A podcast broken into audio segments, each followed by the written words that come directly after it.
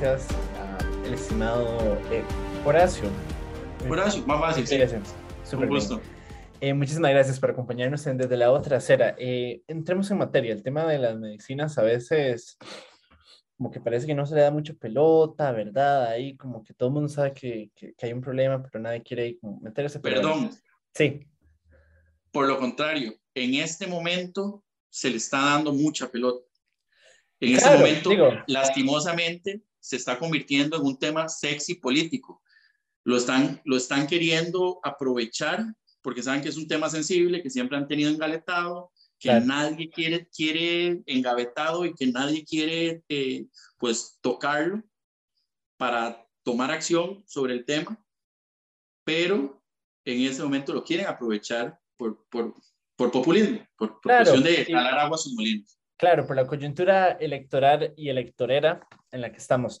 Y por eso eh, tenemos hoy eh, a don Horacio Strickland para conversar un poco sobre este tema. Eh, cuando observamos los precios de los medicamentos en Costa Rica, incluso con algunos, incluso algunos comparativos, nos damos cuenta de que hay algo ahí, ¿verdad? Porque resulta que a la gente le sale tan caro el medicamento con el precio final.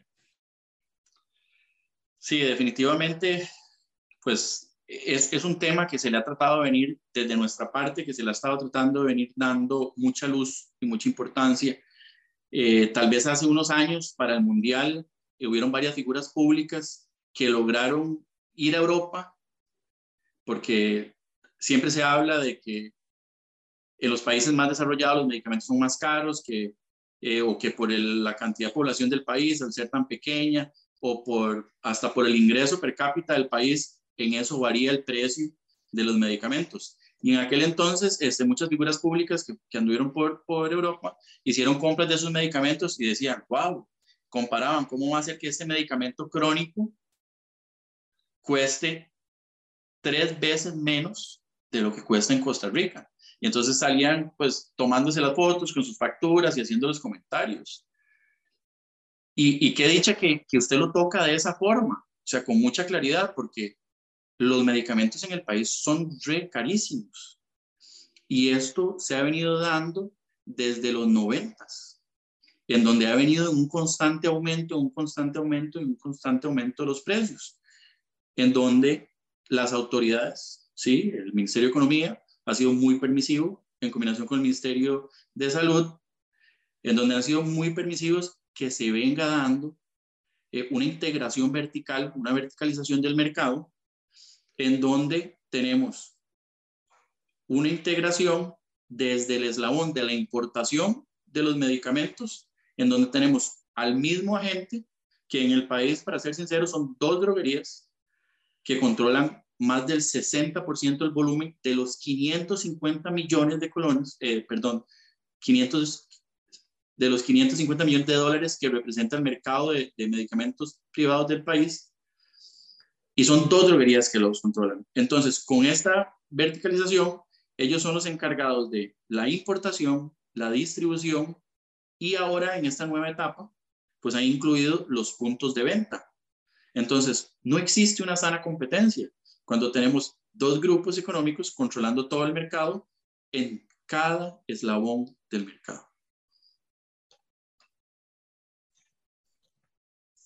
Excelente. Y, y, es una crítica que se ha hecho eh, desde, desde, los sectores de las farmacias independientes, de las farmacias comunitarias, porque competir resulta, como dice usted, no es, eh, no es sano, no, las reglas de juego no son las mismas para todos. Pero usted, como representante de, de farmacias comunitarias, como me decía, ¿cuáles son las principales afectaciones que este modelo de mercado verticalizado tiene para ustedes? Bueno, ahora que, que, toca e, ese tema, nosotros recientemente, o sea, acabamos de poner una denuncia en el MAKE eh, y también de una vez, eh, conociendo el mecanismo, eh, la presentamos al mismo tiempo en Copropom. No hemos tenido respuesta de ninguna de las dos.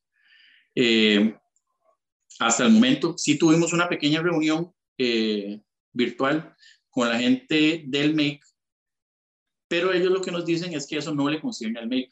Entonces, es, es una situación de competencia, a pesar de que sí es un problema de salud pública creciente, porque eso lo tenemos que tener claro. Esto no es solo un, un tema económico, no es solo que eh, las farmacias o los dueños de las farmacias, pobrecitos, no, eso es un tema de salud pública.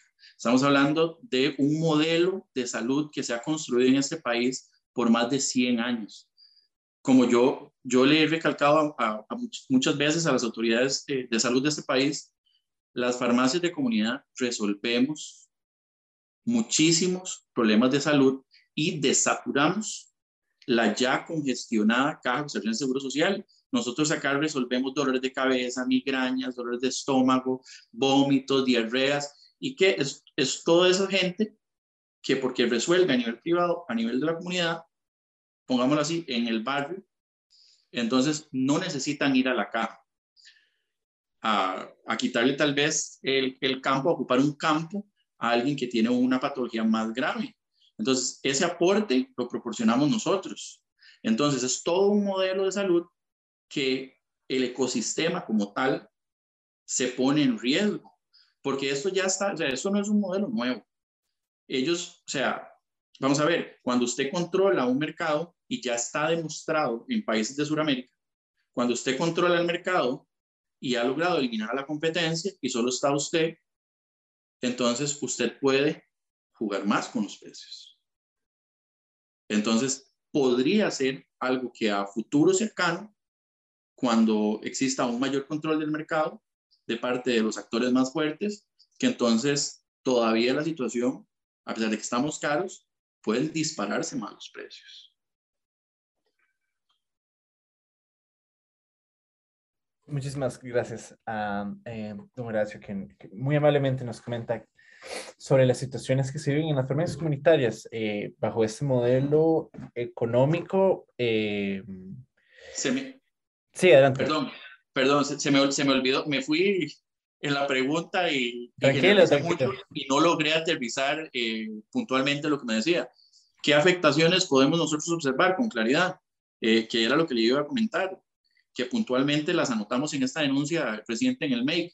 Podemos observar este, como los precios de compra de nosotros a las distribuidoras son mayores a los precios de venta de ellos al público en sus puntos de venta a través de sus páginas o de sus aplicaciones web, para decirlo más fácil. Entonces usted se mete en una de esas y, nosotros pues, pues eh, eh, aportamos toda la evidencia en la denuncia, este, en donde eh, adjuntamos facturas nuestras, adjuntamos los precios de venta tomados desde las, de las páginas de ellos y, y se ve definitivamente en donde hay un... Yo lo que digo es que en cierta forma uno se termina subvencionando esos precios que se manejan en otros lugares. Es como por ahí dicen, lo que sale regalado a alguien lo termina pagando. Y ese es el caso, el caso de nosotros. También existen varios factores, digamos, eh, yo siempre le, cuando hemos logrado pues, reunirnos con, con, algunos factores más, agentes más importantes del mercado, siempre les pregunto, ¿por qué en Nicaragua o en Panamá, que son nuestros vecinos más cercanos, los medicamentos cuestan a veces tres veces menos? O si acá un producto cuesta, los anticonceptivos existen, así de fácil, existen anticonceptivos que son producidos en el país, que son fabricados acá, y aquí cuestan 5 mil y en Panamá o en Nicaragua cuestan 4 dólares y medio, cuestan menos de la mitad y son productos que son fabricados acá. Entonces no solo entra el juego lo que los laboratorios nos indican, que ellos nos dicen, no, es por la, importación del el flete, la importación, la nacionalización del producto, etcétera, ¿no? O sea, es, es una estructura, una maraña que se ha generado a través de los años por lo permisivo que han sido las autoridades.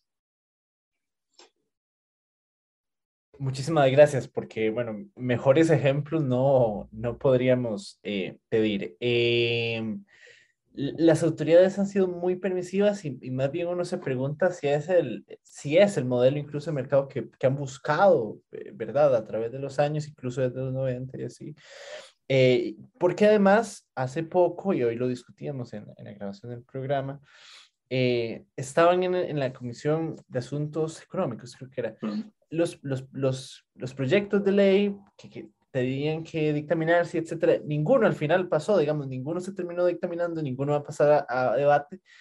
Y uno se pregunta, bueno, ¿quién está, quién está detrás de eso? Pero eh, también pensando en, la, en, las opciones que habrían, digamos, y en las cosas que sí podemos hacer para cambiar o, o las cosas que pretendemos que se pueda hacer, ¿qué podría hacer el país eh, para bajar los precios de los medicamentos y hacerlos al final del día más accesibles? Vamos a ver. Personalmente, eh, considero que, y eso es algo que hemos hablado con, con nuestros asociados, eh, lo que hace falta definitivamente es voluntad política. Hablan, ahora que usted mencionaba, ahora que usted mencionaba eh, de que pues a nivel legislativo no pasó ninguno de estos proyectos para ser dictaminado y tenemos el proyecto de Don Welmer y antes de ese estaba el de Villalta y así sucesivamente eh, Liberación por ahí tenía uno, la unidad con Pablo Heriberto Abarca tenía un texto sustitutivo para hacer un aporte. Es que no se ocupa, no se ocupa legislación nueva. No se ocupa legislación nueva. Vamos a ver, Coprocom, es, o como lo queramos ver, el MEC, Coprocom, porque hay veces son como familias apartes, mundos diferentes, pero existe eh, en la Comisión de Competencia un reglamento que ya le da la potestad al, a Coprocom de intervenir el mercado cuando se presentan estas disparidades. Cuando hay, hay tendencias monopolísticas, cuando hay acaparamiento de mercado y definitivamente ya está demostrado y ya se podría intervenir. Se podría intervenir por periodos de seis meses si existiera la voluntad política y como usted mencionó anteriormente, si no existiera tanta presión de parte de, la industria. Porque, como dice usted, no se sabe quién, bueno, y es, y es muy obvio, ¿verdad? O sea, no se sabe de dónde se ejerce o qué tanta la presión que se ejerce sobre las autoridades para que nada se toque. Y como usted decía, bueno, como estábamos hablando ahorita, eh, le explico, en los noventas tal vez ha sido el, el, el, modelo a desarrollar a través de los años, porque cuando le mencionaba que al principio de los noventas los medicamentos venían en su caja, en su caja venían marcados con el precio desde la distribuidora.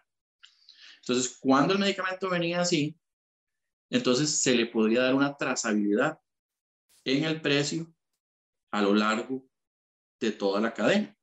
Entonces no podían existir esas disparidades en los precios. Eh, adicional, este, considero que, que, siempre pasan hablando de, ahora, ¿verdad? En el gobierno del Bicentenario, este, de, de la OPI, ¿verdad? Y, y, y de las buenas prácticas, etcétera. Vamos a ver, y tienen un mercado tan indispensable y sensible para la población y su salud, totalmente abandonado y siendo conscientes de que no existe un mercado sano y de que no hay una libre competencia. Entonces, por ningún lado se ve de que, de que haya acción. Eh, una una de las cosas muy interesantes es que eh, ahora en el debate de este, cuando se llevó el proyecto de Don Welmer a votación, eh, una, una, una diputada mencionó de que en el país los medicamentos son caros porque pagan IVA. Vamos a ver, lo que pagan de IVA es el 2%. Yo no sé si ustedes lo sabían, pero es únicamente el 2%. Y no es despreciable cuando ya tenemos un producto sumamente inflado, pero estamos hablando de, de diferencias de más de un 300%. Entonces un 2% no es lo que hace la diferencia. Lo que hay que hacer es poner en cintura a los laboratorios, poner en cintura a los distribuidores, dar una trazabilidad, tener un departamento que se encargue, un observatorio. Para eso hablan de que la oficina de, la competencia, la COPROCOM, fue fortalecida. Bueno, que pongan personal a darle una trazabilidad al precio de los medicamentos, desde su precio de importación hasta el precio en el que le llega al paciente en la mano. Mm, bueno, muchísimas gracias, eh, estimado. Horacio.